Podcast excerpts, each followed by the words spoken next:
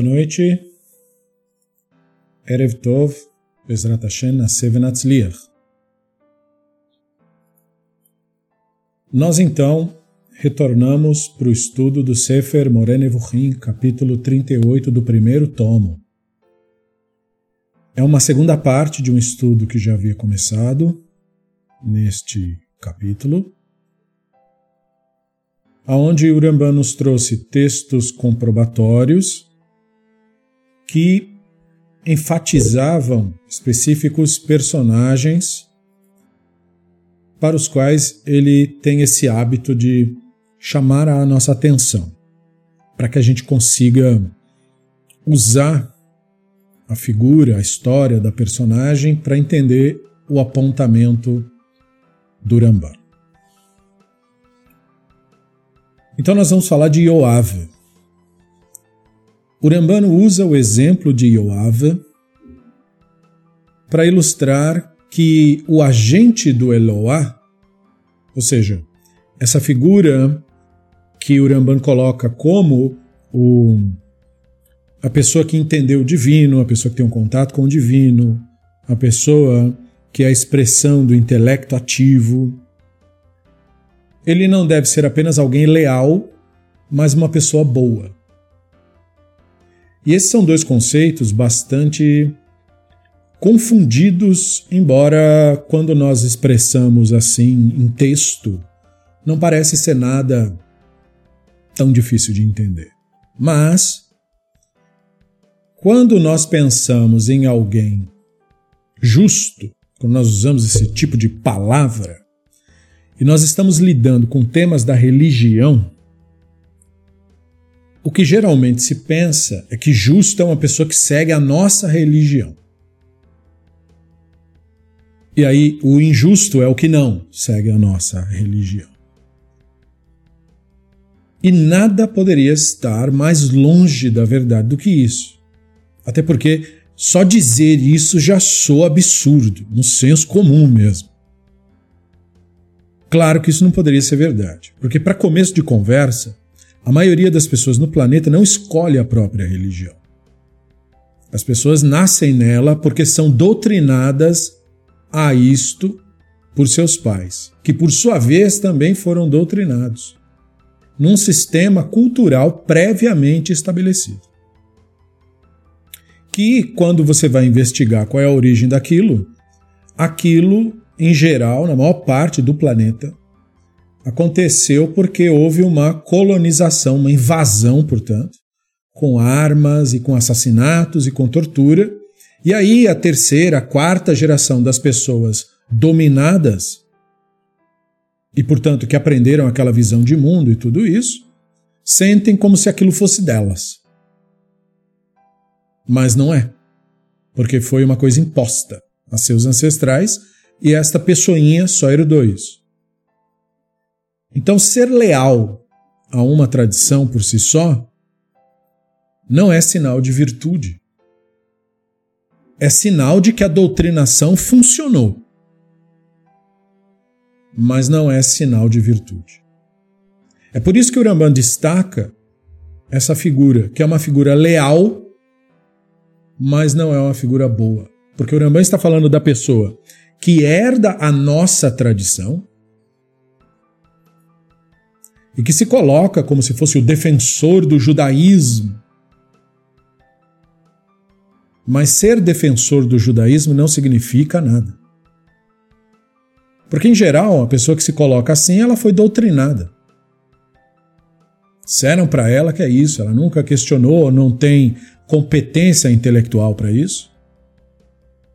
E aí ela só repete o que os outros dizem. Então, isso para a espiritualidade, isso não quer dizer nada. Como nós falamos em aulas anteriores, lembrando do Sefer Hovot Alevavot, quando ele destaca as pessoas que não têm um real entendimento do divino, o também faz isso, enfim, mas é sempre bom homenagear o Rabino Ivni Pakuda. Ele fala da pessoa que só repete as coisas porque ouviu. Então ele diz que o ideal, o objetivo da pessoa que realmente busca uma consciência do divino é sair disso. Mesmo que você tenha sido alguém que foi doutrinado. E nós falamos de doutrinação mesmo falando da Torá. Não é porque é a Torá ou o judaísmo que doutrinação é uma coisa certa a se fazer. Doutrinação não é certo em nenhum lugar, porque doutrinação não é educação.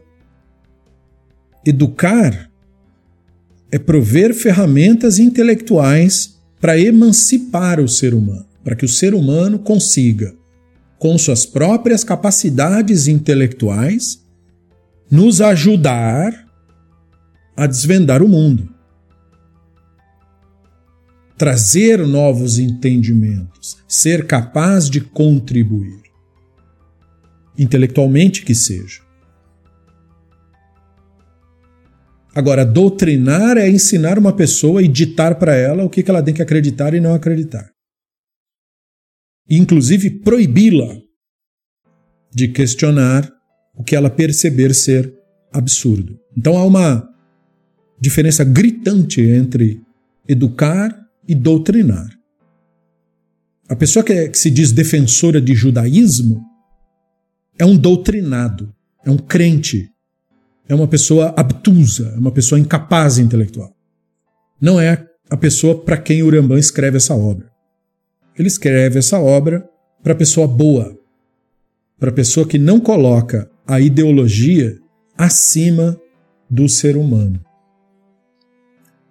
Então, no nosso texto comprobatório que ele deu, que é Shmuel Bet, capítulo 2, o irmão de Yoav, o Asael, morre quando Avinera o golpeia fatalmente.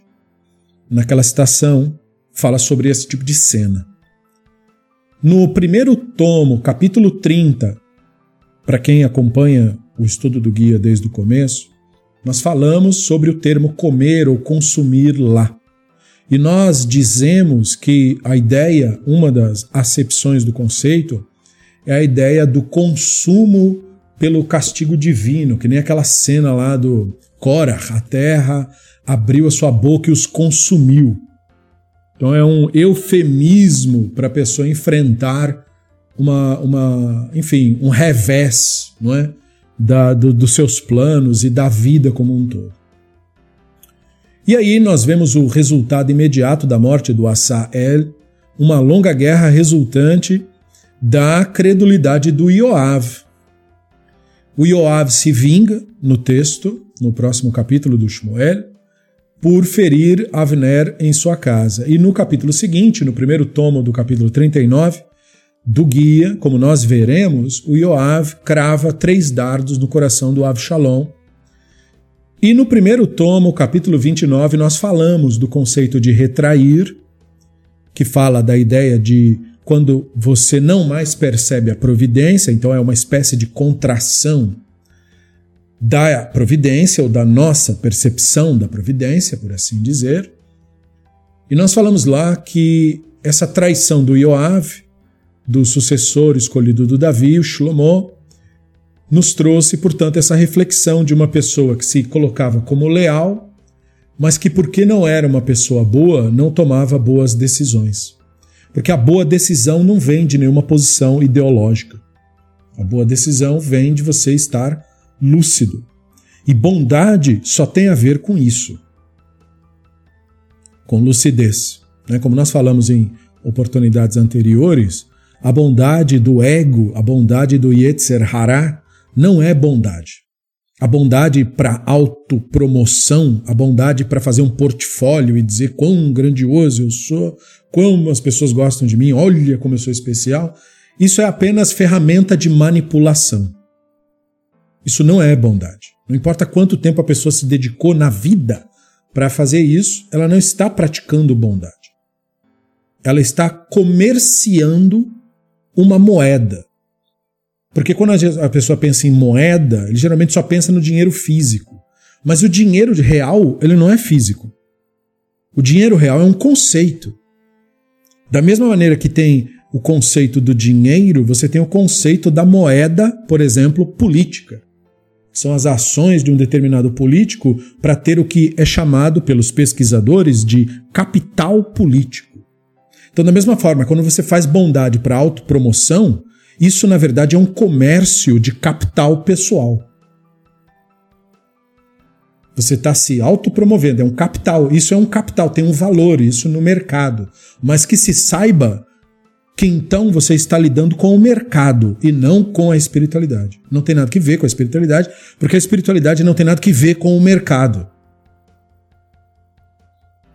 O mercado tem que ver com seres humanos se manipulando mutuamente, trocando favores e coisas que fazem uns para os outros. Isso existe. Capital social é um capital importante. Não tem só formas desonestas, como esta que eu citei, de se obter capital social. Você pode obter capital social de uma maneira correta, justa, fazendo de fato bem para as pessoas e não apenas usando a miséria alheia para se autopromover. Tem várias formas de fazer isso. Assim como tem como adquirir capital político de uma maneira justa e não apenas sendo um canalha oportunista. Só que também tem a outra. E a outra é bem mais fácil. Então, em geral, todo mundo segue a que é mais fácil. Só que nós não estamos falando disso quando nós falamos de espiritualidade. Não estamos falando de mercado, barganha. Não.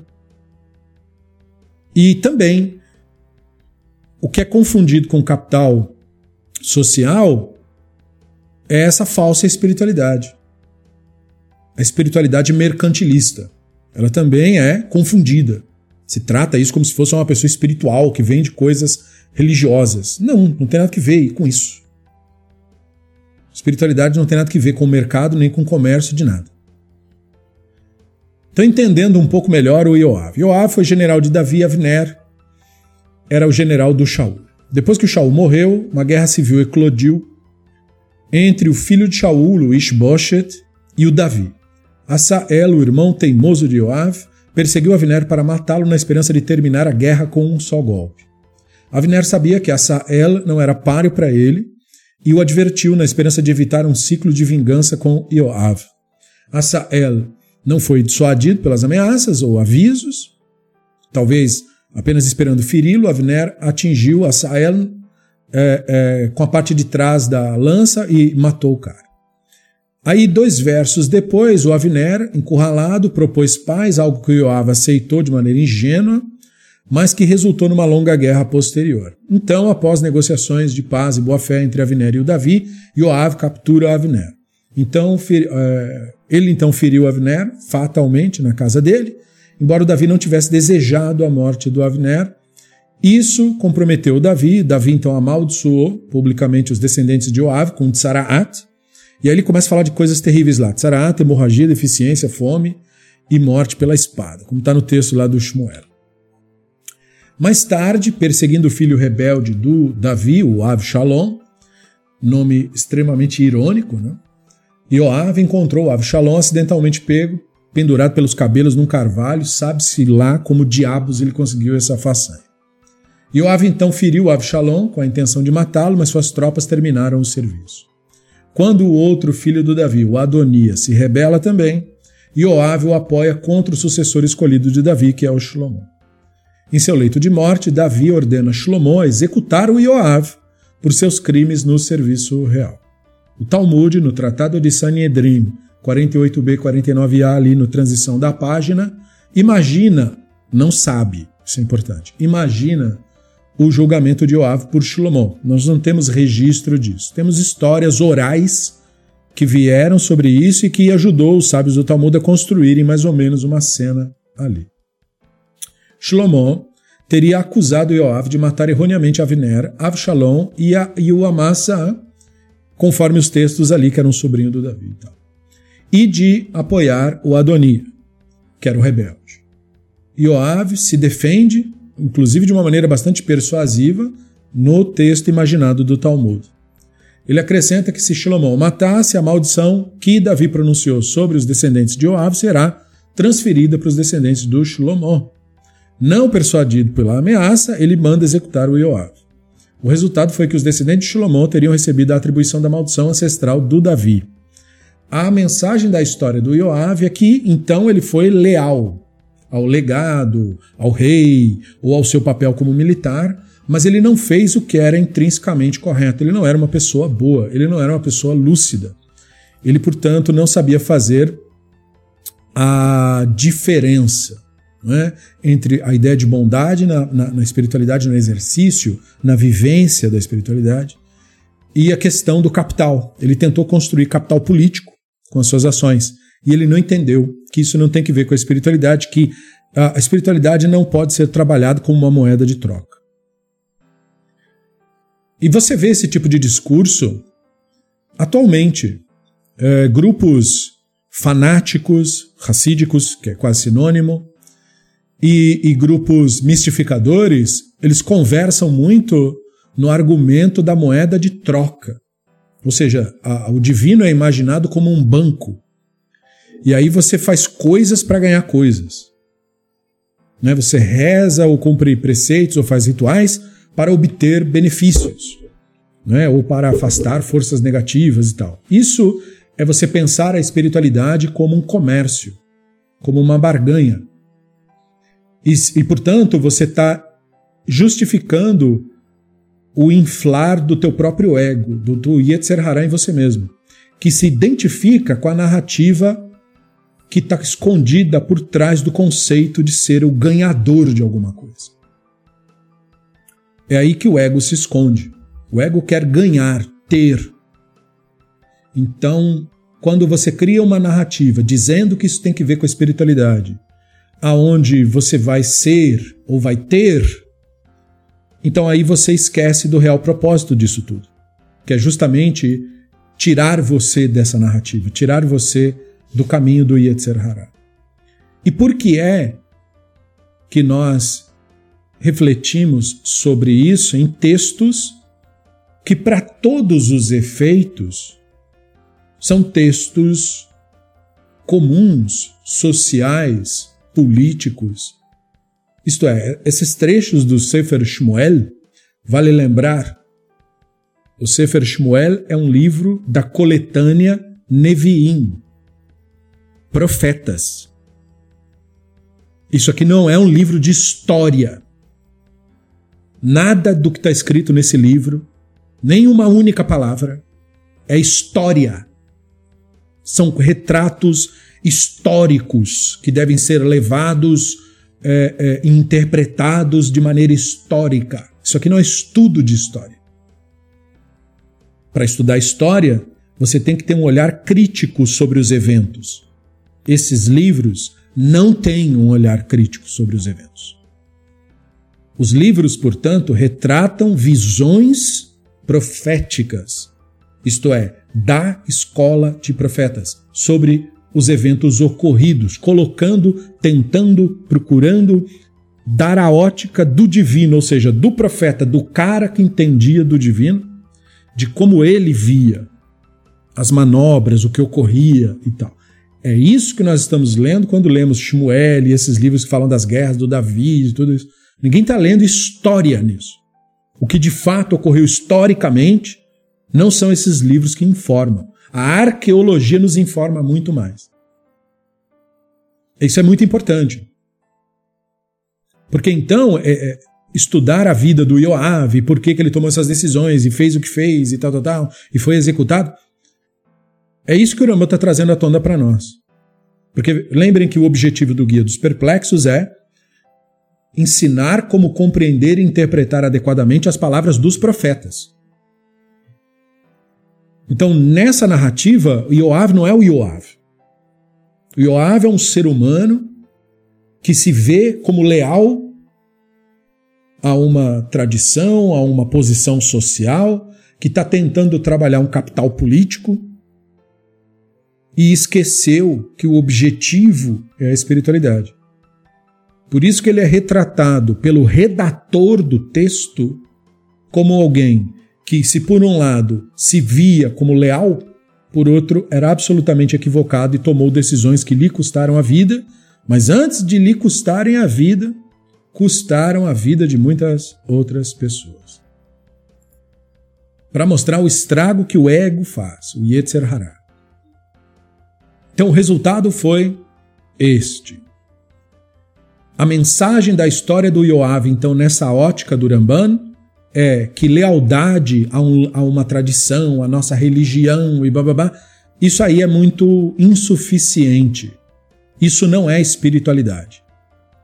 Então, uma pessoa conectada, identificada com o judaísmo, com essa tradição em particular, não o é porque diz que é defensor de judaísmo, ou de Deus, ou de seja lá do que for que a pessoa invente na sua cabeça.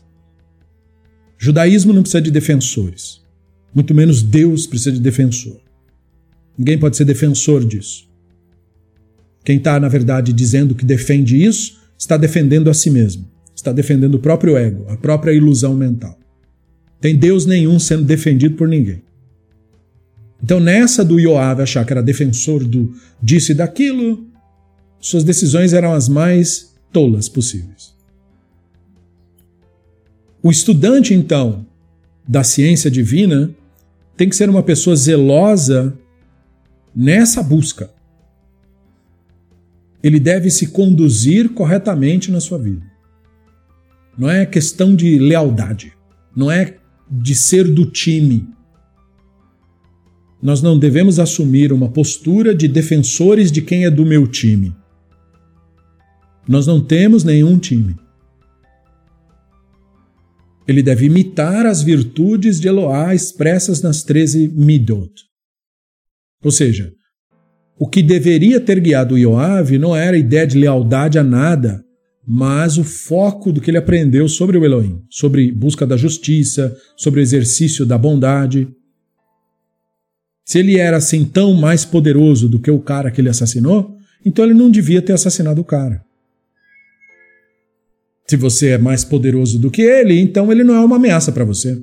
Então, se você fez o que fez, você fez porque você é sádico. E não porque você é verdadeiramente poderoso. Se você é realmente poderoso e a ninguém teme, então você não teme. Então você não se incomoda. Então você entende a fraqueza do outro e aquilo que o outro não entende como muitas vezes o próprio Davi fazia. Tinha lá um descendente de Shaul que não gostava dele, e ele tinha na mão todo o poder para destruir a pessoa. Mas o que guiava o Davi não era a defesa do ego, pelo menos naquela cena que recortaram, que é isso que o profeta, redator, quer nos passar. O que guiava nele ali não é uma defesa. Né? Tem um cara que amaldiçoa ele, e o general fala: Você não quer que eu mate esse cara? Ele está te desrespeitando. E o Davi diz: não, não precisa fazer isso. Então, é uma cena boba dentro de uma narrativa, mas o objetivo do livro é passar esses valores. É passar que, apesar de todo mundo ser humano e ter seus momentos de identificação com a mentalidade, com o Yetzer Hará, bem como seus momentos de lucidez, que até mesmo o próprio Yoav teve, o Davi tinha mais momentos lúcidos do que insanos. E isso, para muitos de nós, é mais que suficiente. Então o Yoav não tinha isso. A crueldade, a maldade se superava nele. Então, esse é o epíteto do aluno que estuda esse tipo de obra. Ele deve ser receptivo à mensagem divina, isto é, à realidade. A realidade nos apresenta desafios sempre. Conflitos, situações adversas, revelações de que escolhas que você fez estão erradas. E não deve haver da nossa parte uma recusa em lidar com isso. Pelo contrário. E a maldição sobre a casa de Salomão nos leva a considerar a tragédia de um rei em Jerusalém que tentou seguir a vontade do Eloá, o Yoshiao, que é a próxima personagem para quem o Rambam nos leva quando nos faz refletir, refletir sobre isso. Rambam menciona a tragédia do Yoshiao em conexão com as palavras depois, Ve'acharav lo kamou, e não houve né, quem se tenha levantado depois dele. Os principais incidentes da vida do Yoshiao estão ligados à palavra depois, que esperamos que o estudante da ciência divina perceba isso porque até essa altura, o que, que se está aprendendo no Guia dos Perplexos? A ler devagar. Estudar como um todo devagar. Devagar, com atenção. É preciso ler com calma. É preciso estudar com calma. Não é começar um estudo e quando que vai acabar? Não. É parar e focar. Então veja, o Ramban colocou, ele espera que o aluno tenha sido capaz de perceber uma palavra que aparece na Bíblia hebraica toda, mas aqui ela tem uma enorme significância.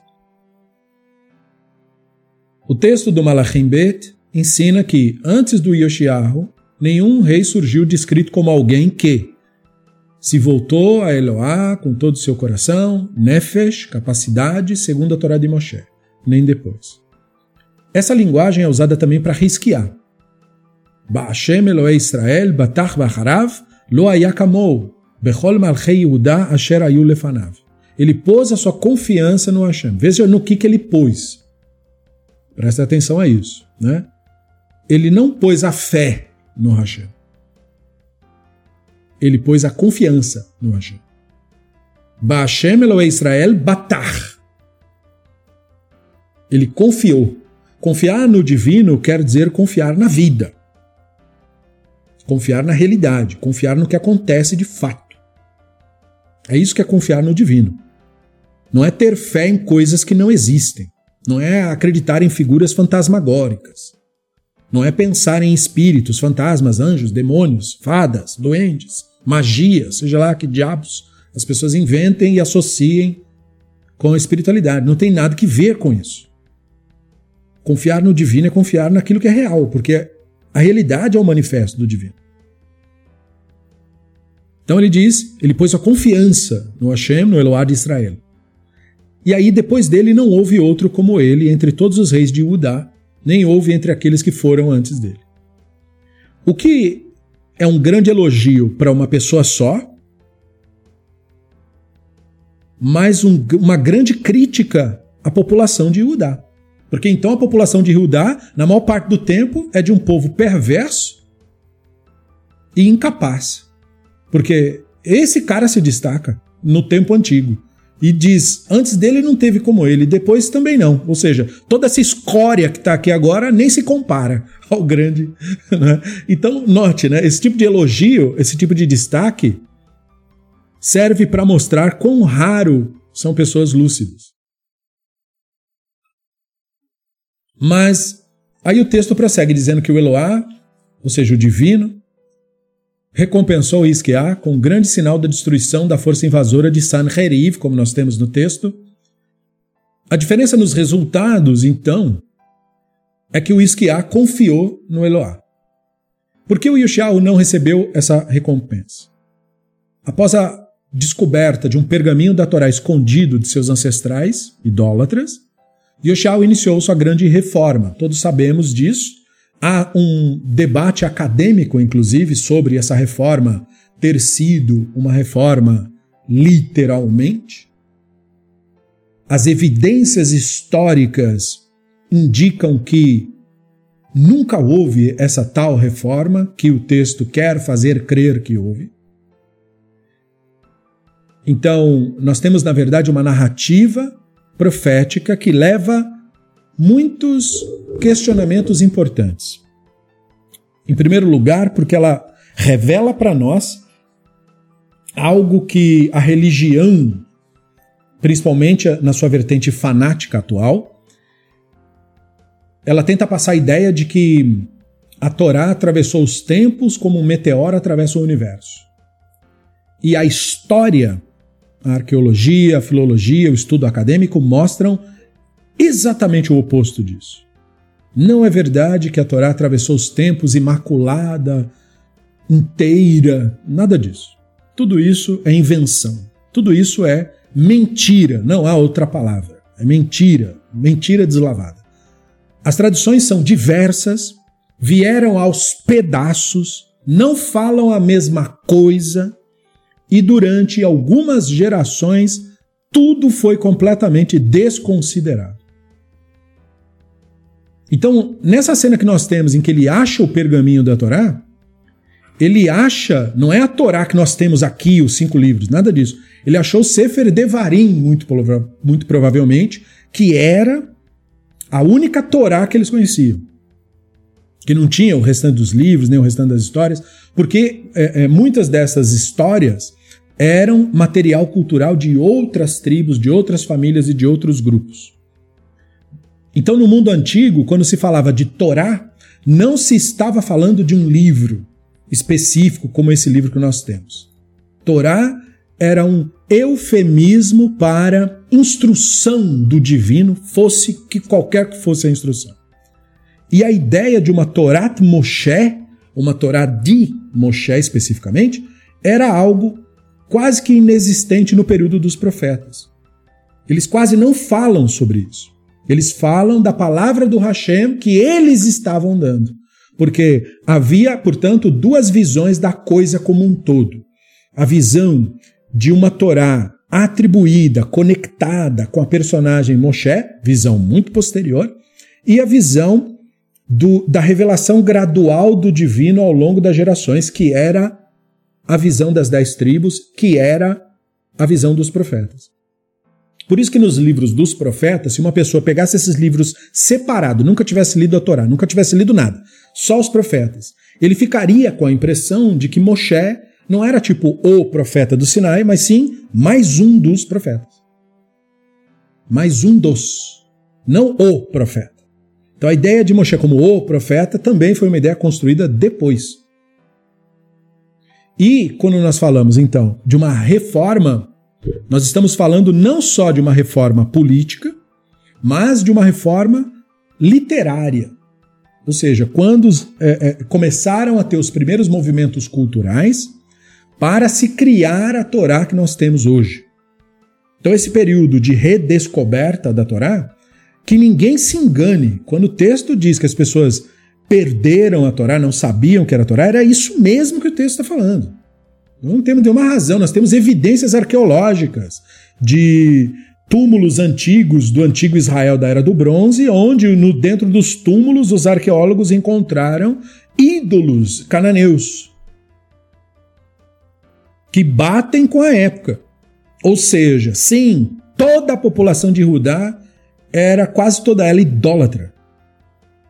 Nada disso de que nossos ancestrais foram fiéis, foram fiéis a porcaria nenhuma. Eram gente como todo mundo. Mudava de religião, não queria mais seguir, ia fazer outra coisa.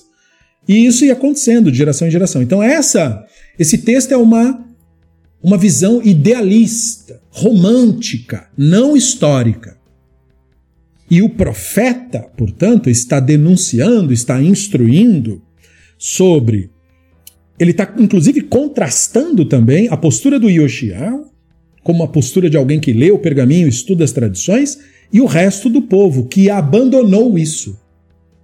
Dizendo, portanto, que a tendência que era popular era a de largar para lá. E que ele foi uma tendência cultural no sentido contrário disso, para trazer, para, digamos, reviver aquele, aquela antiga tradição que as pessoas tinham deixado para lá.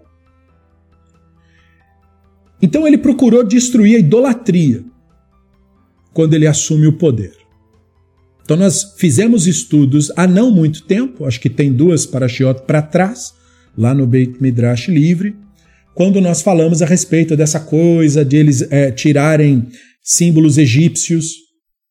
Só que a história mostra que Israel quando estava em conflito com a Síria, se alia ao Egito, porque o Egito estava querendo aliados para combater a Síria. Claro que a Síria tinha um exército muito mais poderoso e venceu os conflitos contra o Egito, contra todo mundo. Então, Israel teve dois momentos aí. Um momento em que ela começa a adotar símbolos egípcios, sob orientação do rei de Israel, e, portanto, parte do culto dos egípcios começa a ficar popular entre a população.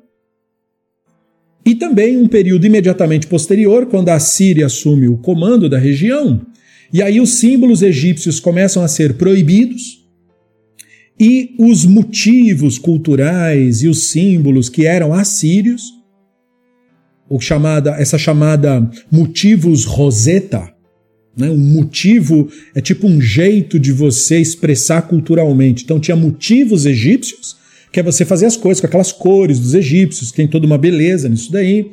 É, e os símbolos da escrita egípcia, e, e, e, o olhinho, e toda essa coisa que os egípcios têm de característica cultural.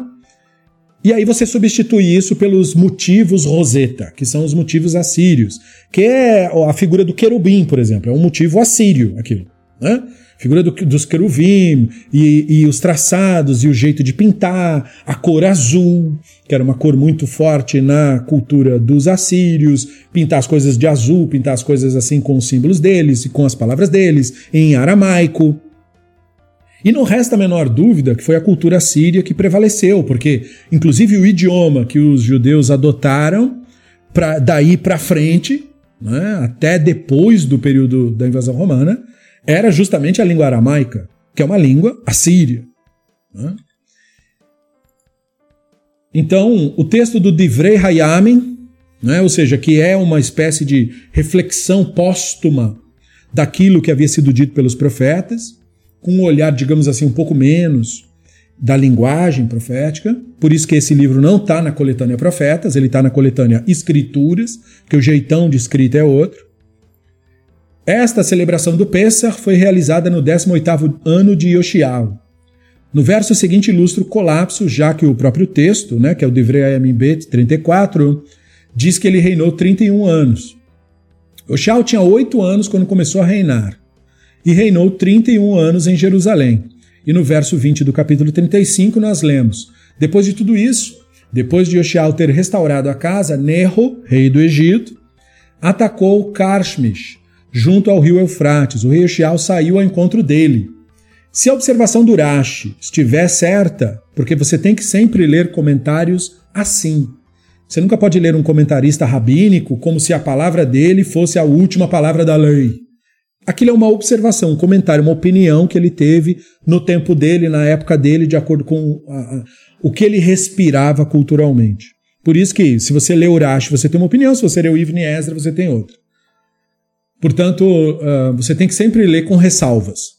Se Urash estiver certo, o termo Harei, neste caso, implica muito tempo depois, não só em seguida. Porque, se você olhar bem, o texto diz que ele começou a reinar com oito anos. Então, nota, olha que interessante. Esse é o cara a quem é atribuído ter feito a reforma religiosa. Quando que ele começa a reinar? Com oito anos. Para mostrar o quê? Que essa, esse tipo de atitude, ah, eu sou da religião certa, eu tenho a crença certa, minha religião que é a certa, não sei do quê, isso é infantilidade. É característico de um ser humano infantil. Esse ser humano infantil pode ter 40 anos. 50, 60, 70. Tem gente que envelhece só no corpo, na cabeça continua um adolescente. É incapaz. Ele não lida com a realidade. Ele não sabe lidar com a complexidade das narrativas. Ele não aceita a realidade como ela é, por isso que procura crenças mágicas o tempo todo. Então, é atribuído a ele, por um lado, a reforma, mas por outro, ter começado a reinar com oito anos de idade, isso não é um elogio. Porque com oito anos de idade você é absolutamente incapaz de comandar um país. E, inclusive, muitos profetas, em outros momentos, quando amaldiçoam é, é, nações idólatras, eles dizem: vocês, né, vocês vão sofrer, os seus reis serão crianças. Não é literalmente. Embora tenha sido literal para muitas culturas ter reis ou imperadores crianças. Né? Mas uma criança é totalmente incapaz por uma questão biológica mesmo, não sabe nada da vida, não sabe nada de como um país funciona, não sabe nada de como um ser humano, não conhece nem a si mesmo. Criança tem um montão de características positivas, mas a capacidade de governar não é uma delas. Então a criança, neste aspecto, e contrastando com o governo, ela se refere ao mau instinto, ao Yetzer Hará. O Yetzer Hará é a criança que nós somos. Aquela que é incapaz e incapaz aqui, perceba, não é nenhum tipo de acusação. Porque se você é incapaz, você, por definição, não tem culpa. Você é incapaz. Se alguém colocar uma criança no poder e essa criança levar o país à bancarrota, a criança não pode ser culpada. Quem tem que ser culpada é quem colocou ela lá. Ah, mas é, é, é a lei. Então, é, a culpa é da lei. a culpa é de quem quer que tenha feito isso. A criança que não pode ser culpada, porque a criança é incapaz de, de entregar o resultado que você está querendo. Da mesma forma, uma pessoa insana é incapaz de entregar lucidez. Incapaz. Portanto, ele não deve ser colocado nesta situação. Porque ele é incapaz de entregar.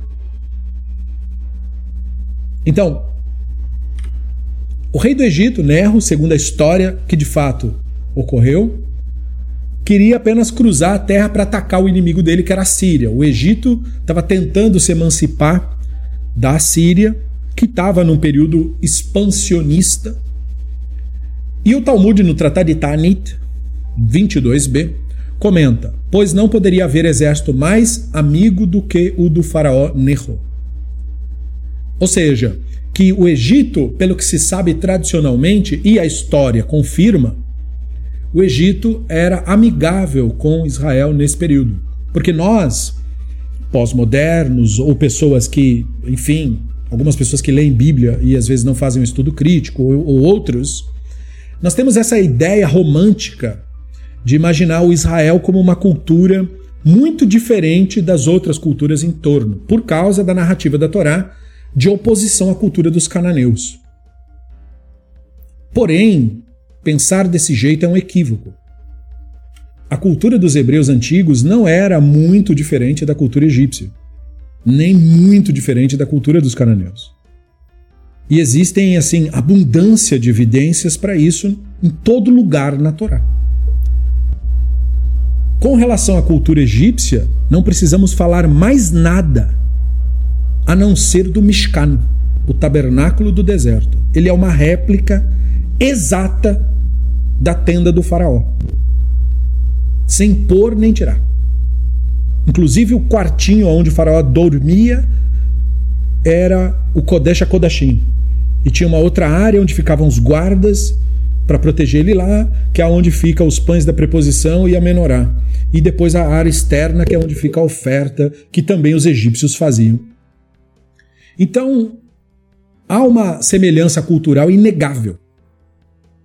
Não se trata, portanto, de falar que ah, é, é, é diferente. Não, havia muitas similitudes. E essas similitudes explicam a relação do, dos reis israelitas num determinado período de sua história, fazendo, digamos assim, essa transição. Vamos ser amigos, e naquela época, politicamente, ser amigo quer dizer traz a sua cultura para cá, a gente leva um pouco da nossa para aí e a gente troca figurinhas, seus motivos, seus símbolos e os achados arqueológicos dos reis desse período mostra que eles uh, tinham, por exemplo, moedas ou selos reais com símbolos egípcios. Escaravelho é um dos símbolos famosos do Egito, né?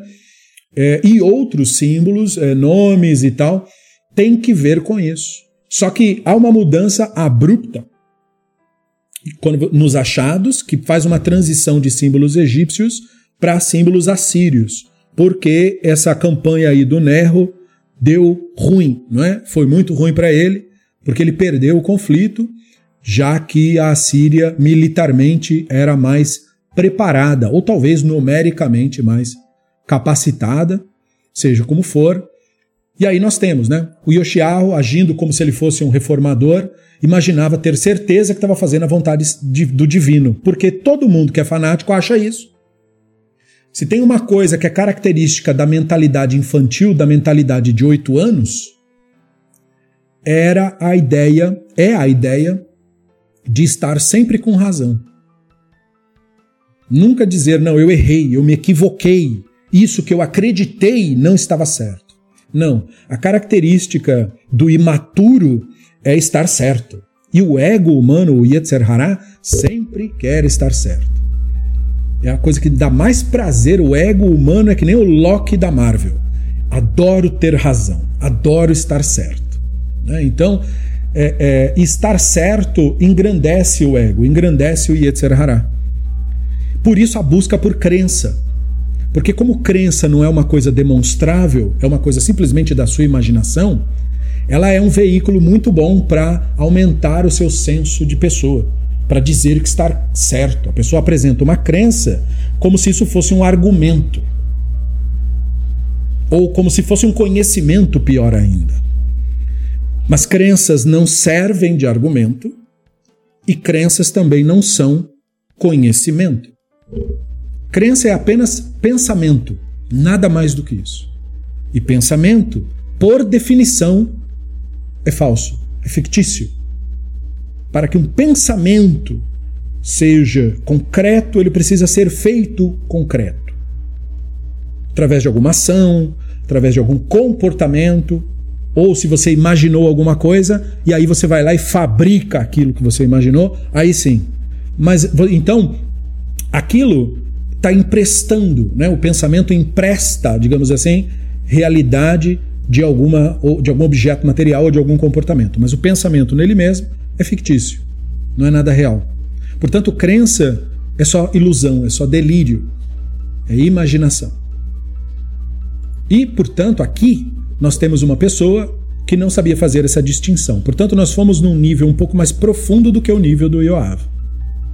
Porque o Yoav estava nos comunicando o conceito do capital social e do capital político, que nós confundimos com o capital, é, com uma espécie de capital de espiritualidade. E nós estamos aqui compreendendo que isso não existe, que a, a espiritualidade não passa pela mentalidade mercantilista. E o Yoshiao agora, num nível mais profundo, está confundindo os próprios pensamentos e as próprias crenças, por causa da sua mentalidade de oito anos, com a vontade do divino. Então o texto nos diz, Vaishlach lav melachim, lemor mali valach melech Yehuda. Lo alecha ata ayom, כי על בית מלחמתי ואלוהים אמר לבחלני adal לך מאלוהים אשר עמי ועל השחיתני. Mas o Nerro enviou oficiais ao rei com esta mensagem: Tenho tido algum conflito contigo, rei de Judá? Não. Hoje eu não vim para te atacar, mas sim para atacar a dinastia com a qual tenho estado em guerra. Eloá me ordenou que eu me apresse. Então perceba, esse texto é o ponto de vista do redator. É nesses pontos que você tem que ler com atenção. Um egípcio nunca ia falar Eloá. Egípcio ia falar, o Ra me falou para isso, né? Ou ele ia falar, sei lá, o Anubis me veio, né? O Anubis foi lá em casa, entrou um gato lá em casa e o gato me falou que eu tenho que fazer isso. Um egípcio diria isso. O egípcio nunca ia dizer que o Eloá falou isso para ele. Então isso aqui é o ponto de vista do redator, recontando a história como ele ouviu. Mas o que ele quis dizer foi: não se intrometa com os deuses, não é? porque eles estão comigo e eu não é, e ele não deseja te destruir. Né? Então, quer dizer, isso aqui é claramente não é uma retratação ipsis literis do que o faraó teria de fato dito. Certo? Ele não ia dizer, não, o, o teu Eloá veio aqui para mim. Não. Ele acreditava no dele lá. Só que ele falou de um jeito que era para ele ter entendido isso. É isso que o redator quer nos passar. Era para ele ter entendido, ó. Isso é um sinal. O cara. Você ameaçou o cara, porque o cara passou com uma tropa em algum lugar. Ele disse para você: não, não, não, não, não, não, não se preocupe. Né? Desculpa não ter avisado, mas é que eu estou em campanha militar com um cara lá e eu tive que passar por aqui. Se eu te dei a impressão que estava te atacando, desculpe, não é essa a intenção. Não é mais ou menos que nem acontece quando países postam aviões, porta-aviões perto de áreas marítimas de outras nações, e aí eles se armam, e aí o cara tem que dizer: não, foi um engano, né? Estou passando aqui, mas eu quero chegar lá, eu não estou querendo conflito. E aí um vai escoltando o outro e dá tudo certo, não tem conflito. Porque não pode simplesmente invadir com tropas militares o território do colega. A cena era essa. E ele teria que ter entendido isso e visto o próprio equívoco. Ou seja, teria que ter admitido, não, eu tive um impulso, mas eu me equivoquei. Não era o que eu estava pensando. E como? Que evidência ele tinha? A única necessária, a própria reação do cidadão. Da onde nós extraímos evidências? Do que acontece de fato, dos comportamentos de fato. Não importa a história que a pessoa conte. Ele poderia estar tá contando isso, mas está mentindo e preparando um combate. Mas a posição das tropas, a direção das tropas, a reação dele como líder, não se sentindo ameaçado pelo colega. Porque se você vem para conflito, você não vem só para dar flechada, você vem para levar também. Mas ele não reagiu como se visse Israel como uma ameaça. Então ele não estava armado contra Israel. Então tinha muitas evidências no comportamento do Nerro que ajudariam uma pessoa lúcida a entender o que estava de fato acontecendo. Mas esse cara, o Yoshiao, não estava olhando para isso. Ele estava olhando apenas para si mesmo. A interpretação de Nerro da vontade do Eloá, ilustrada pelo redator, não é palavras literais do Nerro, era melhor do que a interpretação do Yoshiao. E é isso que o redator quer nos dar aqui. O redator quer nos mostrar que não interessa a religião de ninguém. Naquele instante, Nerro entendeu melhor a vontade do divino do que o Yoshiao. O rei do Egito da época entendeu melhor a vontade do divino do que o rei de Judá. Essa é a cereja do bolo da história. Porque o que que os fa... E como que a gente sabe disso? Porque o texto não diz isso. Mas o texto diz melhor. O texto diz o que de fato aconteceu. E o que de fato aconteceu? Yoshiahu morreu flechado porque ele foi querer atacar os homens do faraó. Mesmo assim, mesmo o cara falando para ele que veio em paz. E o redator coloca isso de uma maneira totalmente absurda. Como que nós sabemos que é absurdo? Porque ele, ele diz que ele foi perfurado com 300, por 300 homens. Tem noção do que são 300 pessoas? É muita gente. Todo mundo mirando no mesmo alvo e todo mundo acertando o mesmo alvo. Que absurdo é esse? O que é isso? Está parecendo uma cena de filme né? Uma cena como daquelas das lendas dos vikings, que eles entram lá na ilha proibida, ó, oh, não pode dar um passo aqui, porque aqui é a ilha do deus fulano de tal, aí o cara pisa e recebe flechadas do, do alto da cabeça até o dedo do pé. É uma cena exagerada para mostrar que a falha foi grande, a derrota enorme. Porque ninguém morria de uma maneira tão gloriosa assim nesses períodos. As pessoas morriam de, pelas razões mais tolas possíveis. Ambos imaginavam estar com o divino na cena. O faraó estava dizendo que estava fazendo a sua campanha contra a Síria porque suas divindades diziam para ele que agora é o momento, vai para cima. Vai lá saber como o egípcio achava isso. Alguém fez um oráculo lá. Alguém tomou algum negócio e teve uma visão do do Anubis, vai saber. Mas seja como for, o texto coloca os dois achando que estão fazendo a vontade do divino e quem está com a razão não é o rei de Israel. Ou melhor, de Judá nesse caso. Israel não tinha que ver com isso. Ambos imaginavam estar com o divino e a realidade favoreceu apenas um lado. Então, como que o texto nos disse que se descobre as coisas? Olhando os fatos. Não com ideologias, não com crenças. Não é, ah, mas o do meu time era o Yoshiao, então é ele que sabia a vontade do divino. Não, senhor. Ele é o que não sabia, porque ele era um moleque de oito anos. Eterno moleque de oito anos. Então a interpretação dele estava incorreta. E aí a gente tem que refletir onde ele errou. O Ishayahu é trazido pelo Uramban como citação. Verhar Hadelet Amezuza Santa Zichronech Ki meiti galit vetali hirhavt mishkavch vetichrach lach mehen ahavt mishkavan yad hazit Atrás, e aí a palavra-chave da nossa desse capítulo, né? Ahar. Atrás da porta do batente você colocou seu monumento. Então longe de mim. Você descobriu a cama, subiu nela e abriu por completo. Fez um acordo com alguns deles, pois lhes amou a cama assim que percebeu mãos acenando. Olha a linguagem extremamente poética do Ishaiah. Midrash e Harabá explica que isso significa que os idólatras da época talhavam seus ídolos no, no, no centro de suas portas. Faziam né? Pegavam aquela ferramenta que o pessoal que trabalha com madeira usa para tirar lascas da madeira, cinzel, acho que chama essa ferramenta, enfim. E aí talhavam o ídolo ali para não dizer que estava fazendo ou porque achava bonito, como homenagem, enfim. Mesmo quando vistos de dentro, apenas metade de um ídolo aparecia atrás de cada porta, mas quando fechada, o ídolo inteiro aparecia para quem estava dentro. Então, aquelas portas de né, do faroeste, que são duas portas que se, né, se completam. Assim. O profeta Ishael teria pedido, o profeta Irmiarro teria pedido a Yoshiao que deixasse Neho passar por seu território, de acordo com o Midrash, para atacar o inimigo assírio, profetizando que os próprios egípcios estavam seguindo rumo a uma guerra civil. Daí a expressão do Ishayahu ali, porém os egípcios contra os egípcios.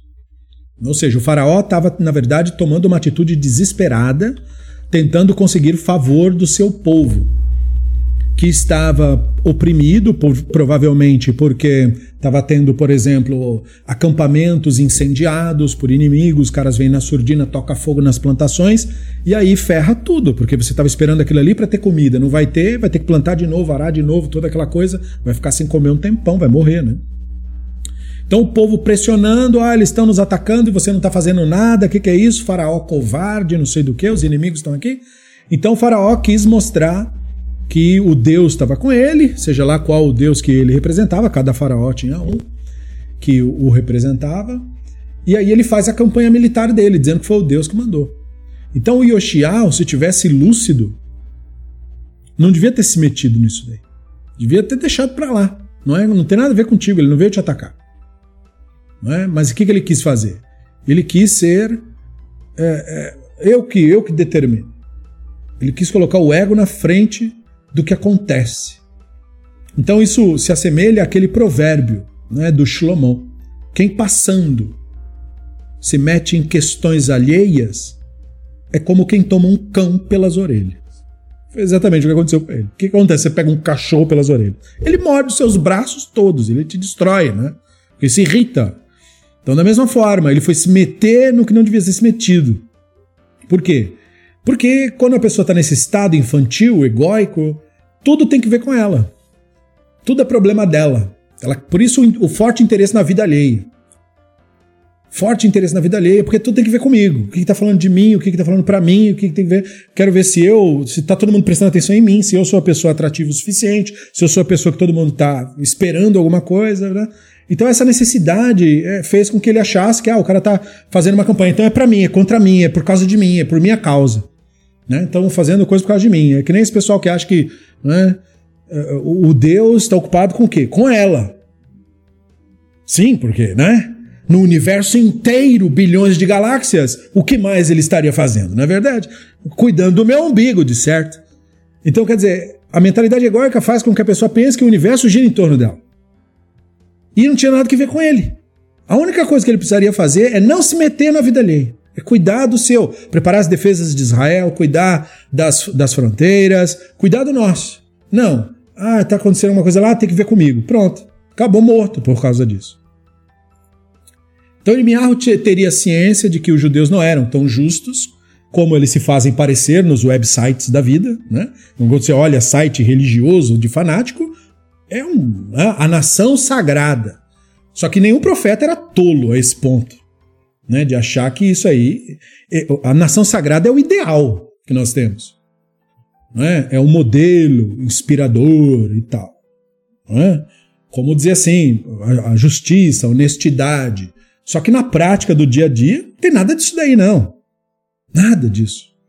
Então os profetas sabiam muito bem disso. Como Yoshiao era imaginado também. E ele avisou Yoshiao para não testar o Eloá nisso. Ah, não, é o rei justo.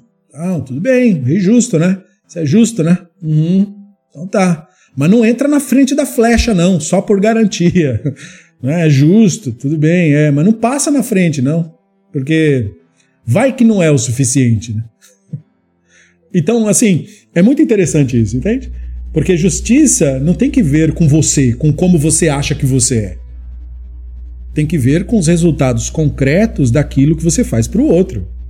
Não como você estima você mesmo. Então, justiça não tem nada que ver com o tipo de religião que você escolheu. Não, eu estou na religião certa, eu sou justo. Ele também era, mas aparentemente não ajudou. Não, é, né, ele, eu não entendo, eu não tenho conhecimento. Bom, esse cara tinha conhecimento. Falava o idioma, sabia a cultura, até recuperou uma Torá perdida. Nada disso ajudou. Porque tudo isso são histórias que contamos para nós mesmos. Nada disso se reflete na prática da vida, de fato. Yoshiao ignorou o conselho e pagou o preço máximo. Esse exemplo não é para ele, é para nós. ele recebeu o tal do elogio do redator. Nunca houve um rei tão justo. Uhum. Mas o tão justo não tem poderes mágicos. E se o tão justo não tem poderes mágicos, então você que estuda o guia, você que estuda a ciência divina, você teria? Porque o tão justo não tinha. Não era a prova de flecha, você vai ser a prova de bala. Acho que não, né? Então, a lição é para a gente colocar o pé no chão. É para a gente entender que a realidade é para todos, não é só para os outros. E aí, nós temos esse, essa seleção. O poeta Lazar Khalil viveu no século entre o século 7 e o século 8.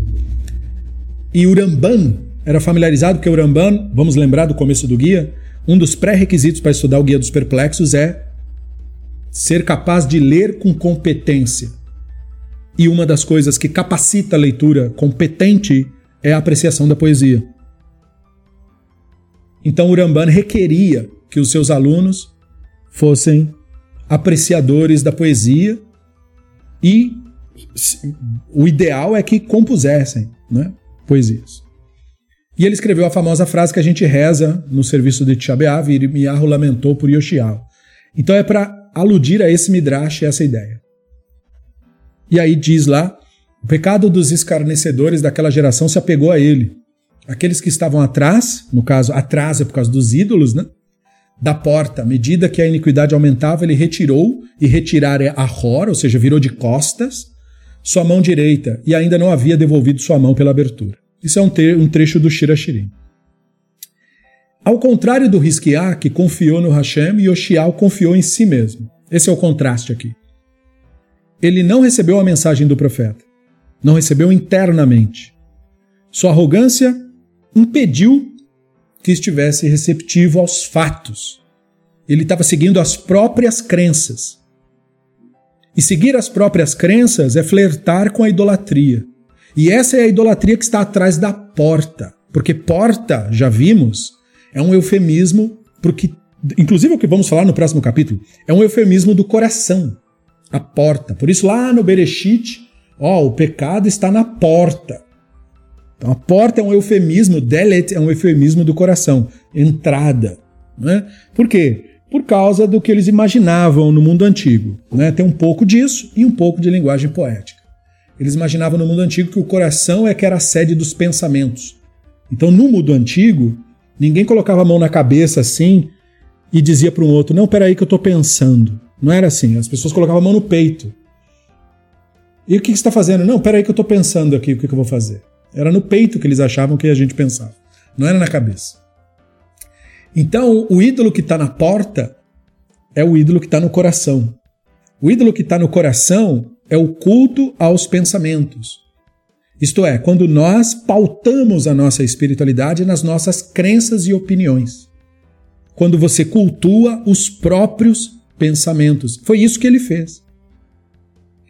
Então isso custou para ele. Por isso que ele é associado à idolatria, embora seja dito sobre ele que ele fez a reforma, baniu a idolatria. E aí alguém poderia pensar, como o cara que baniu a idolatria poderia ser ele mesmo idólatra? Que tipo de idolatria era essa?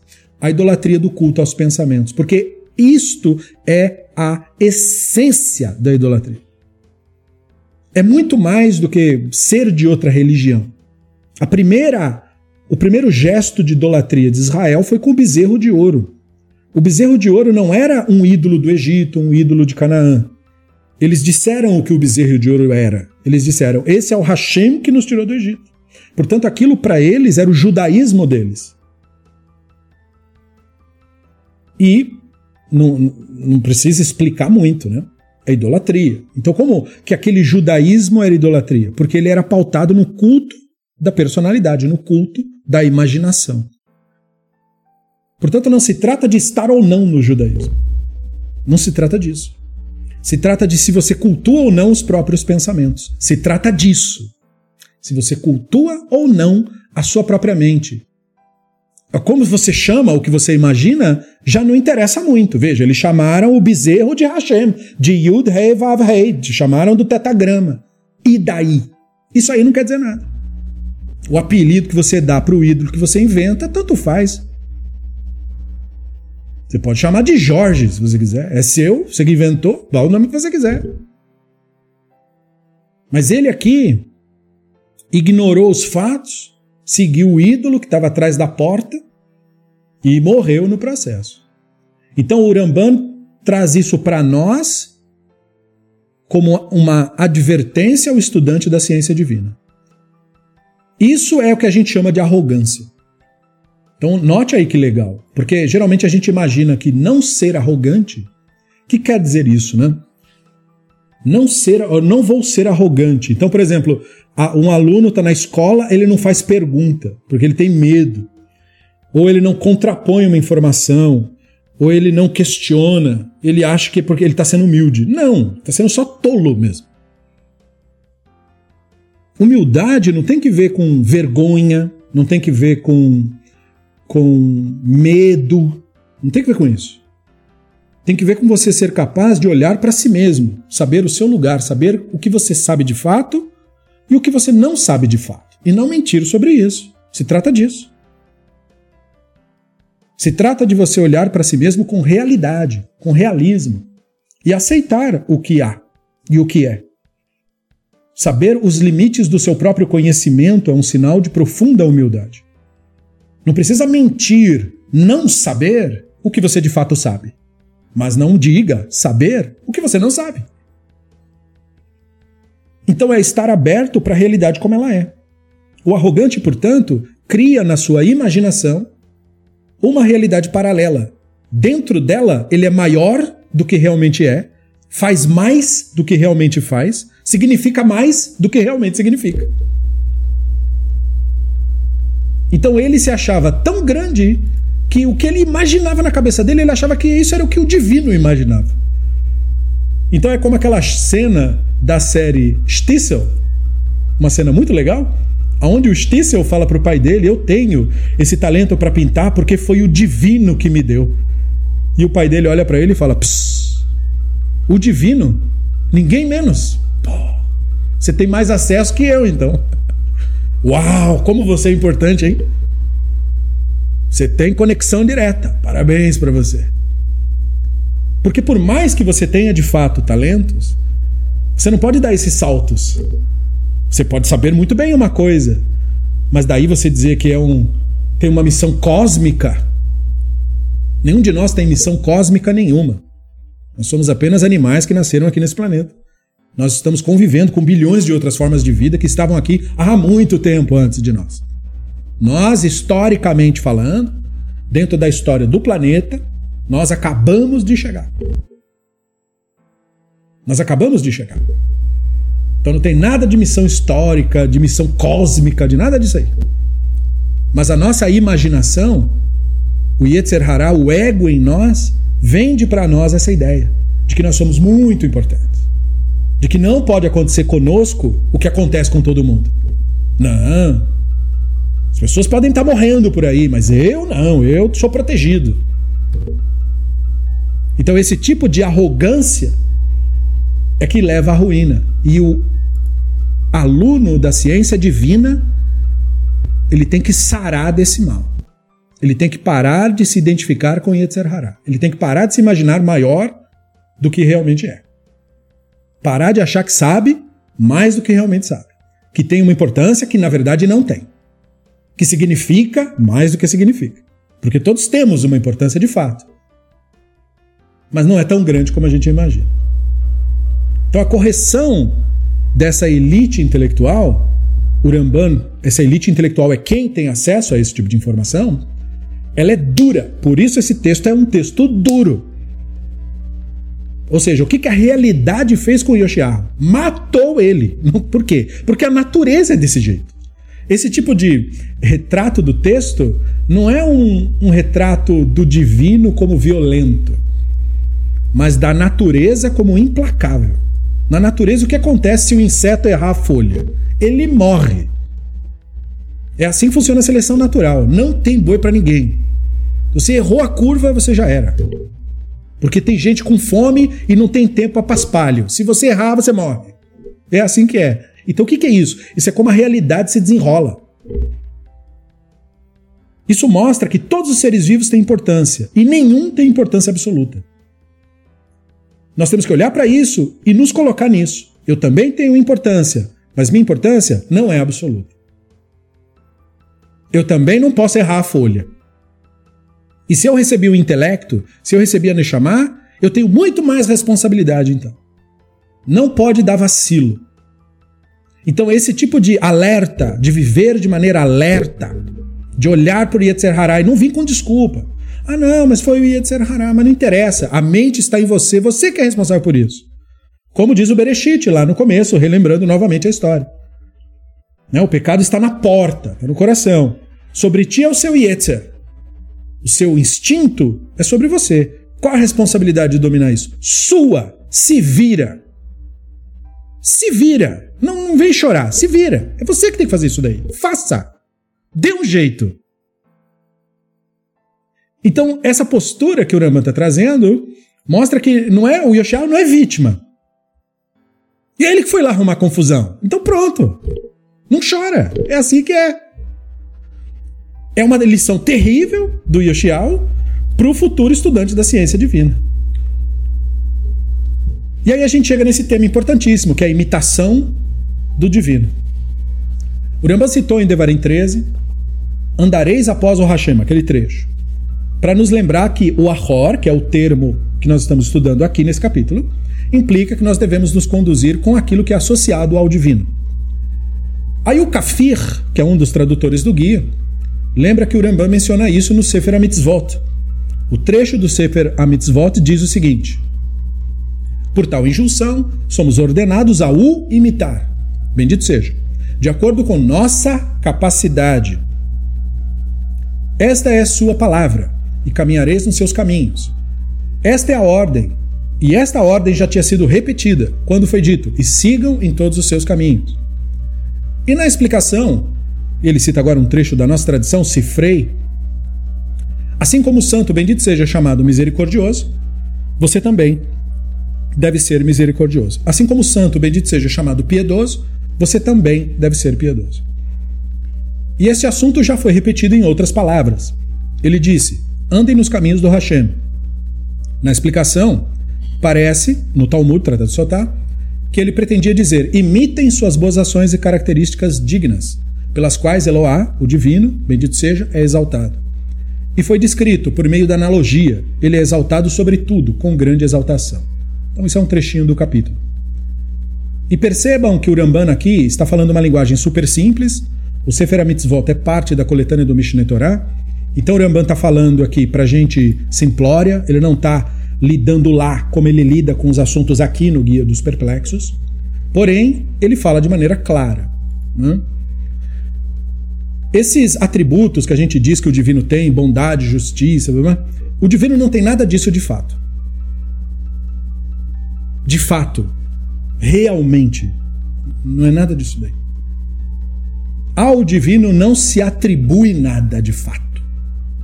Porém, se nós temos isso registrado nas profecias do Moshe, qual é a ideia então? É isso que a tradição está revelando. Quando a Escritura diz que o divino é misericordioso, é para você ser misericordioso. Quando a Escritura diz que o divino é justo, é para você ser justo. E assim por diante. Quando a Escritura diz que o divino é contra a idolatria, é para você ser contra a idolatria. E assim por diante. Então, o que é atribuído ao divino são nossos ideais. Agora, por que o método é esse? Por que, eu tenho que aprender essas midot, esses comportamentos, com esse tipo de atribuição ao divino para que eu imite isso? Por que, que não é só diretamente? Por que, que isso é associado ao divino, eu quero dizer? Se não é assim, afinal. Por uma razão muito importante, que é mostrado no Guia dos Perplexos. Aquilo que nós somos de fato é manifestação do divino de fato. Mas perceba o que eu disse. Aquilo que somos realmente. Não são, não estou falando de nossas memórias, não estou falando de nossos pensamentos, não estou falando de nossas crenças, não estou falando de nossas opiniões, Não, nada disso é o que somos. Você não é seu nome, você não é sua história, você não é o lugar que você nasceu, você não é sua cidadania, você não é o membro da família tal, você não é sua profissão. Você não é nada disso. Essas coisas são histórias sobre você. E essas coisas são as histórias que você conta para os outros sobre quem você é. Porém, nada disso é o que você é de fato. O que nós somos de fato, a nossa essência, aquilo que é realmente semelhança do divino, é o que o chama aqui, no Guia dos Perplexos, de intelecto ativo. Isto é, a Neshama, referida nas Escrituras. Lá no estudo do Beit Midrash Livre, com o título de A Constituição Humana de Acordo com a Bíblia Hebraica, eu explico em detalhes as nomenclaturas que a Bíblia hebraica usa para falar da nossa constituição na sua linguagem profética, simbólica. Nós temos Guf, corpo, Nefesh, que são os líquidos corporais, Ruach, o ar que nós trocamos e respiramos, e nós somos Neshama. A expressão Neshama, já explicamos e volto a reiterar, a expressão quer dizer em si mesma respiração, é só isso que quer dizer Neshama. É muito importante entender isso. Neshama não quer dizer fantasma, fantasmas não existem. Neshama não quer dizer espíritos, espíritos não existem. Nenhum tipo, de nenhuma forma, em lugar nenhum. Neshama, portanto, só pode se referir a uma manifestação que transcende os processos mentais que nós vemos ocorrer. E a palavra-chave para entender isso é você perceber os processos mentais ocorrendo. Existe um fato que qualquer pessoa pode constatar, qualquer uma. Não precisa ter religião, nem saber hebraico, nem ter estudado nada. O fato é o seguinte: você é capaz de perceber-se pensando. Eu não preciso te perguntar se você é ou não é capaz de fazer isso. Todo mundo é capaz de fazer isso. Só que se você é capaz de perceber-se pensando, portanto você consegue testemunhar esse fenômeno ocorrendo, então o que você é de fato? Porque o pensamento está fora de você, tanto que você é capaz de perceber-se pensando. Então é algo que ocorre e você testemunha. Mas se você testemunha, você é o quê? Você é isso, essa atenção, esse ponto de atenção que percebe esse fenômeno ocorrer. E o que é isso aí? Nós não sabemos o que isso é. Então nós chamamos isso de Neshama, respiração. Por quê? Porque quando você presta atenção à sua respiração por tempo suficiente, você percebe isso. Você tem contato com isso. E você, se tiver contato com isso o suficiente, percebe que isso é você. E isso continua misterioso. O que diabos é isso? Ninguém sabe o que isso é. Como nós chamamos isso na linguagem coloquial? Consciência. Nós chamamos isso de consciência. Então nós dizemos a Neshama é a consciência. Mas eu não estou dizendo que a palavra Neshama é a consciência, porque a palavra Neshama eu já disse quer dizer respiração. O que eu estou dizendo é que consciência é um mistério. E é por isto que isto é a manifestação do divino. Concretamente, porque a consciência é um mistério. Não se sabe sua origem, mas uma coisa se sabe: é um fato. É por meio disso que você experimenta a realidade em torno de você. Então é um fato, não é uma crença sua. Portanto, o que é pedido para você entender isso não é imaginar nada. Se você imaginar já não é. Não é possível imaginar a, a. Você pode imaginar fantasmas. Mas aí é delírio da sua cabeça. A Neshama não é nenhum fantasma, porque isso não existe. A Neshama é a consciência, é esse ponto de atenção que se manifesta em animais como nós. O que isso é? Ninguém sabe. Mas o que uma coisa que, a nossa escritura nos revela é que isso é a manifestação do divino.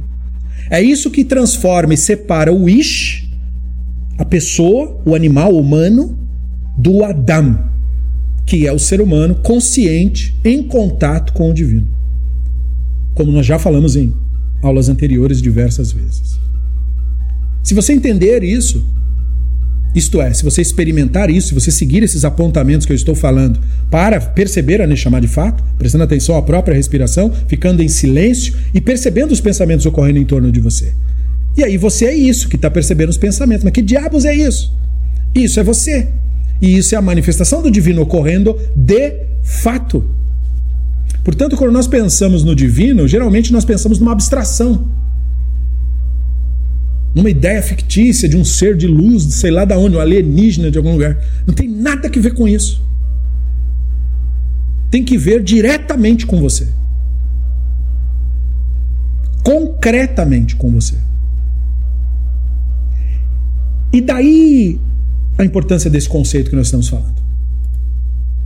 A ideia de você imitar o divino é de você exercer uma vida, uma prática que reflita a Neshama, que reflita essa consciência.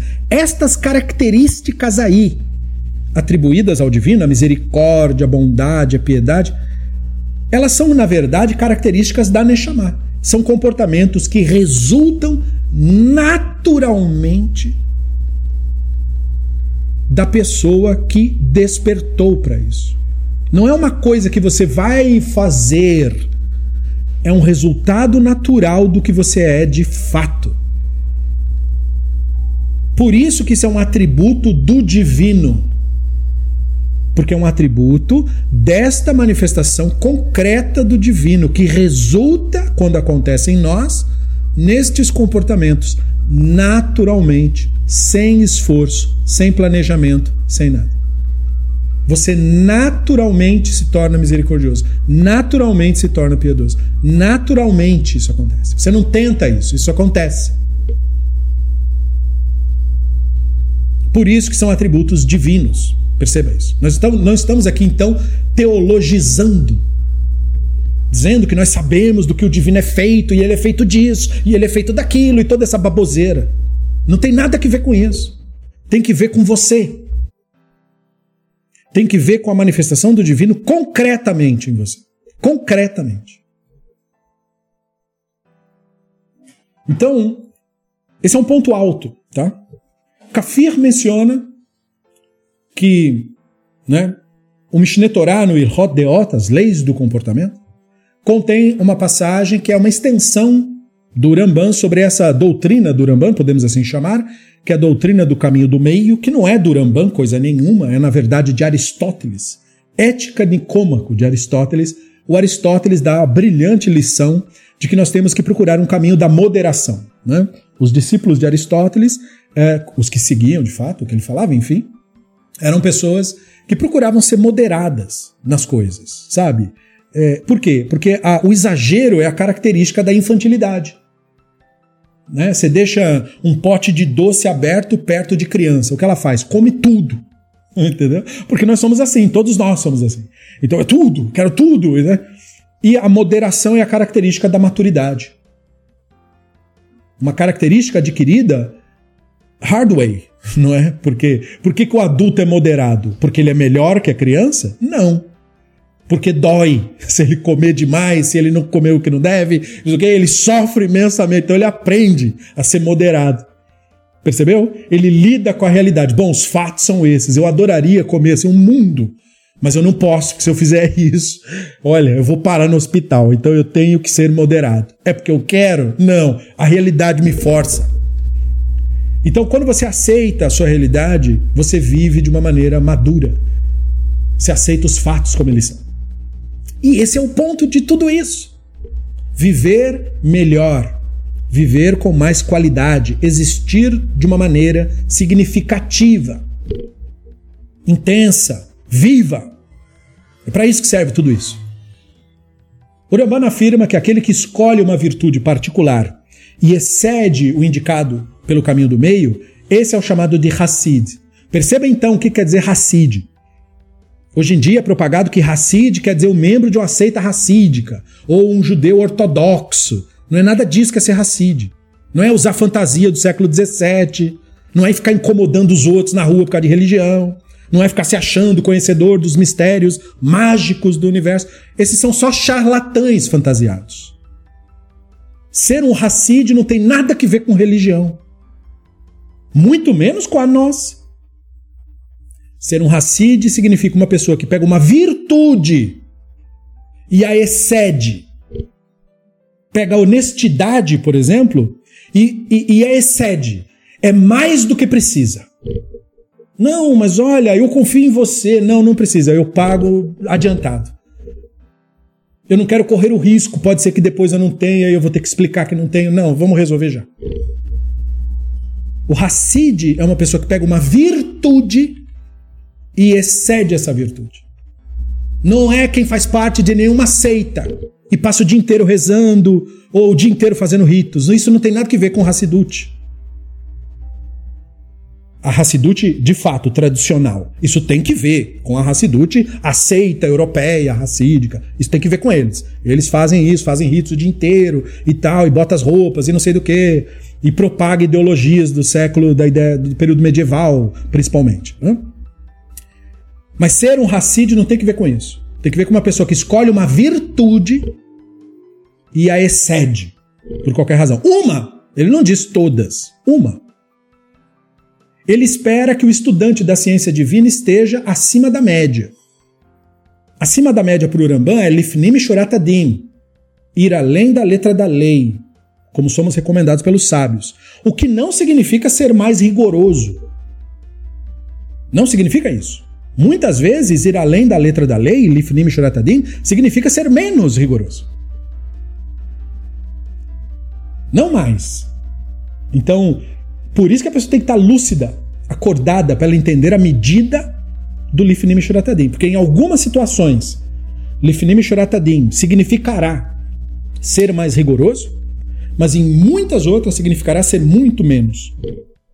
Abrir mão mesmo de ideologia em favor do ser humano que está na sua frente. Então, especificamente no processo de imitação da conduta divina, você tem que ter a noção de Lifnim Shuratadim. Ou seja, você não pode ser uma pessoa que só faz o que está escrito, que só faz o que manda. Não, o cérebro tem que funcionar uma hora. Não dá para deixar desligado o tempo inteiro.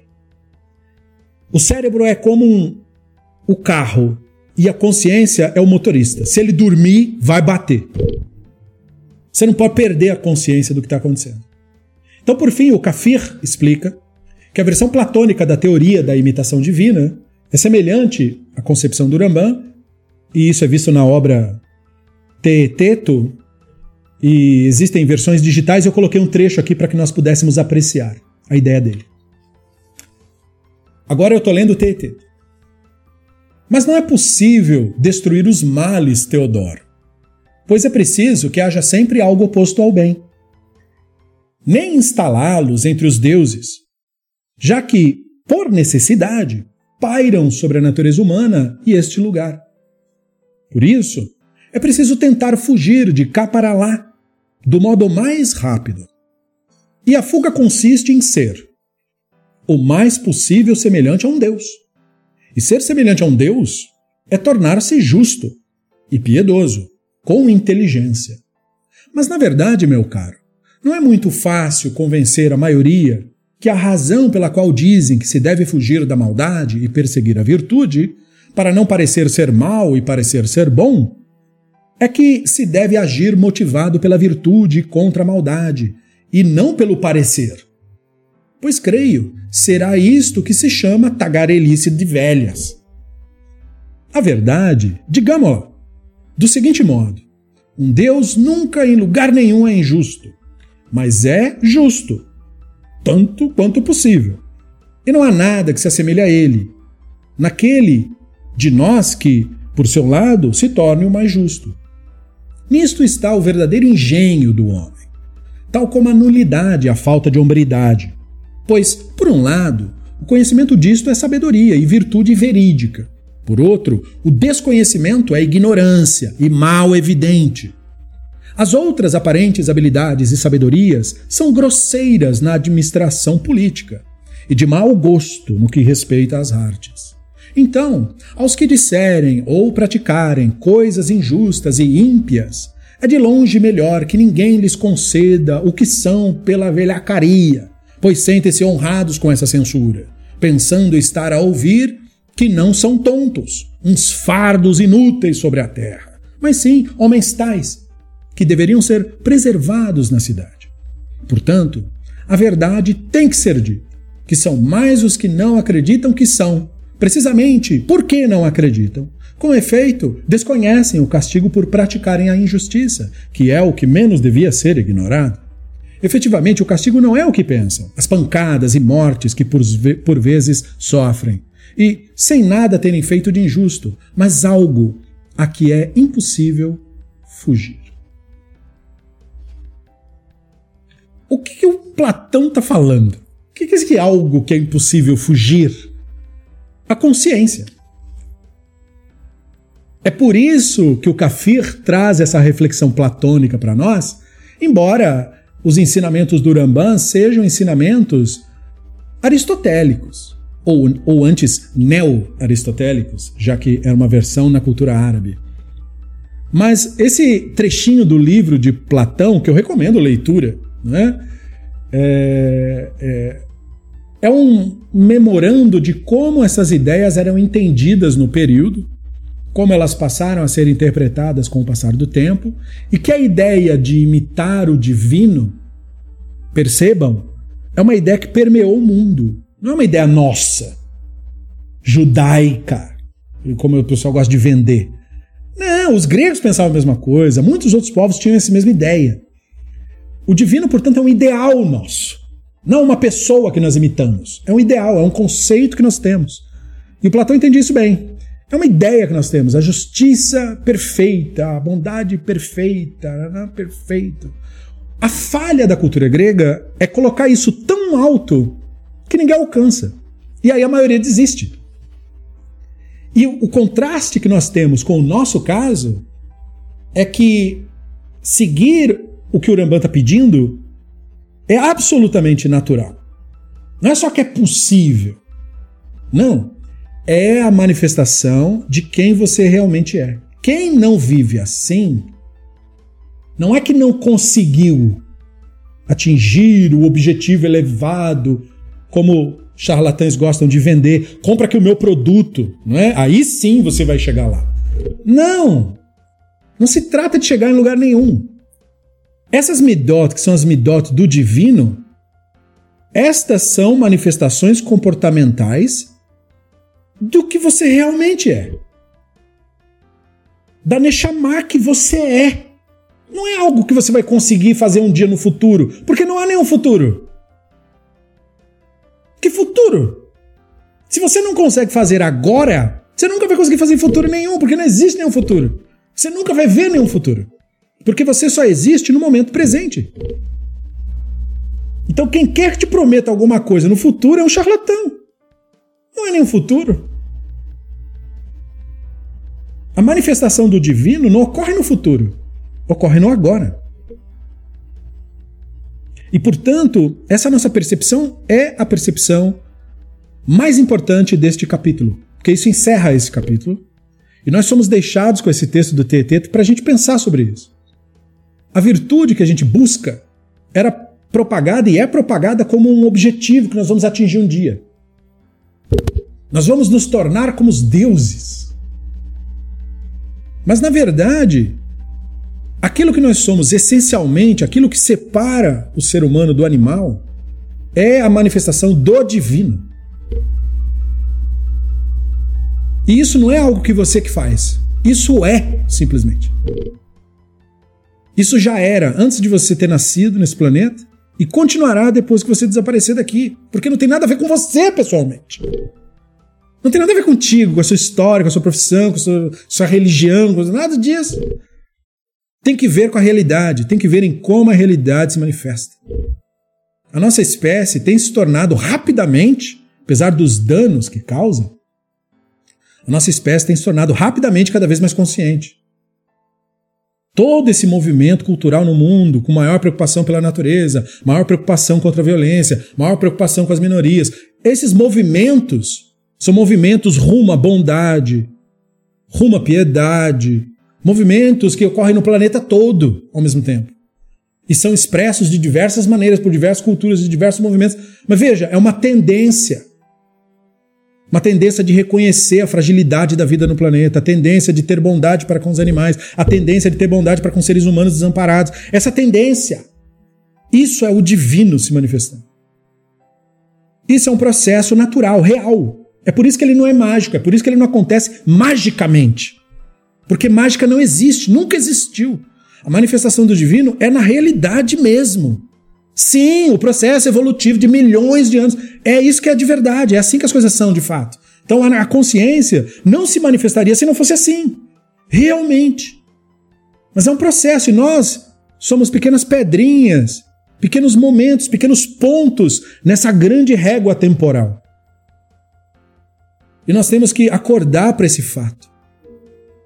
Para que nós não tenhamos mais essa, esse senso de importância que o Yoshiao achava que tinha e não tinha, porque nenhum de nós tem isso daí. E nós começarmos a olhar para a pequenez da nossa existência, mas também para sua preciosidade, para sua raridade. Sim, a minha vida é insignificante. Mas como ela, não há outra. E ela é uma manifestação única do divino, que nunca mais vai se repetir no universo. Até onde vai o nosso conhecimento? Isso é o quão valioso você é. Você é uma expressão única do divino. Nunca houve. Que se manifesta unicamente numa circunstância específica e que não se repete no planeta todo. E não é para ser e nem ter, é para que o divino aconteça no mundo. Então nós somos manifesto disso. E a mentalidade em nós quer criar com isso histórias de vítima, histórias disso, mas por que isso, mas por que aquilo? E o estudioso da ciência divina é o cara que começa a dar os passos para lidar com a realidade, as manifestações do divino como elas são. Eu acabei de chegar, não vou ditar nada. Não cheguei agora e vou sentar na janelinha. Não. Como as coisas são. Primeira coisa, tem que aprender a lidar com isso como a realidade é de fato. E permitir que o divino se sobressaia sobre o Yetzer Hará que se manifesta nos meus instintos corporais. Essa consciência gerará em mim os comportamentos que são as midot. Eu não vou fazer força para praticar a bondade, para praticar não sei o quê. Não. É natural isso. É naturalmente assim. Eu só tenho que focar numa coisa: enfocar a minha atenção à realidade neste momento. Esse é o meu trabalho. Eu não tenho outro trabalho a não ser esse trabalho. Nenhum de nós tem outra função no planeta a não ser essa: existir de forma absolutamente consciente.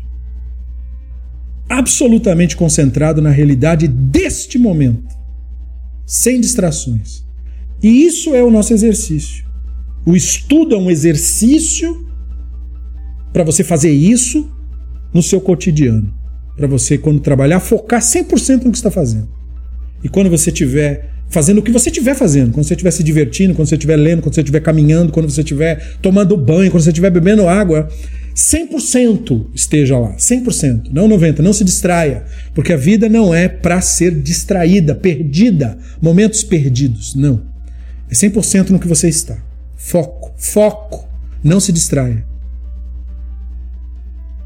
E esse foco é o que está por trás de todos os ritos da nossa religião. Tudo. Shabat, brachot, é, as festas. O que, que é isso? Momentos que a gente para tudo, para tudo. Foco. Então toda semana, foco. Shabat, foco, foco. Vamos parar aqui. Aqui, aqui, volta aqui. Volta aqui. Volta para a realidade. Porque nós somos distraídos por tudo. Pelas necessidades, pela sobrevivência, pelo não sei o que, tem que buscar não sei o que, comprar não sei o que, não sei o que. Então você tem que parar e falar: não, volta. Volta, porque tudo isso tem importância, mas não absoluta. É o divino que tem importância absoluta. E onde está a divindade? Na realidade. Neste momento. Neste instante. Todo o projeto é para isso. Então veja, não é para você aumentar sua ideologia, aumentar suas crenças, dizer que é isso, ou que é aquilo, ou que se chama isso, ou que se chama aquilo. Não, é para justamente tudo isso parar de fazer sentido para você. Parar de querer ser coisas, começar a viver e existir de fato, desperto. Esse é o exercício. Bom, isso conclui esse capítulo do guia, o que significa que na próxima aula nós iniciaremos um novo, com um novo termo léxico que fará ligações com anteriores e tal. Esse foi mais um daqueles capítulos que o Urambá nos adverte coisas. Então, é a próxima aula em que ele prossegue o tema para trazer mais, para darmos mais passos para dentro do palácio, como ele nos falou no começo. Né? Colacavod para você que acompanhou até aqui. Né? Nós estamos a uma hora e pouco, e é geralmente o que acaba durando as nossas aulas. Né? Então, colacavod para você que acompanhou, que está aqui. É, gratidão, Todarabat, de Kula Mitzvah, para os que mantêm o Beit Midrash livre existindo sem essas pessoas. Nós não estaremos aqui há tantos anos estudando Guia dos Perplexos, Mishneh Torah, Parashiot e tudo isso, e os outros livros que nós iniciamos e terminamos, né? E agora também o Sefer Torah Menashamayim Beaspaklaria Shel Dorot, de Eshel, né? Zetzadik Kadosh Libraha. Tudo isso acontece porque tem pessoas que financiam o Beit Midrash voluntariamente, sem nenhum tipo de imposição de nada. Quem quer, participa e porque valoriza, enfim, quer que isso continue. Toda Arabat de Kula Mitzvah a cada um. E esse estudo também depois será transformado em áudio para o nosso podcast, para quem acompanha o nosso podcast no Spotify. Reflexões racionalistas. No mais, tem estudos de Parashiot lá no nosso grupo do Facebook, Beit Midrash Livre. A bem da verdade, é o único uso de Facebook que eu faço, é no estudo que nós temos lá no grupo. E o nosso grupo de estudo, Beit Midrash Livre, no Telegram. Quem quiser participar, fazer perguntas, interagir mais diretamente, tirar dúvidas, enfim, trocar ideia. No mais, muito boa noite, um bom descanso a cada um de vocês. E até a nossa próxima aula, Besserat Hashem Barach. Até mais. Todarabá.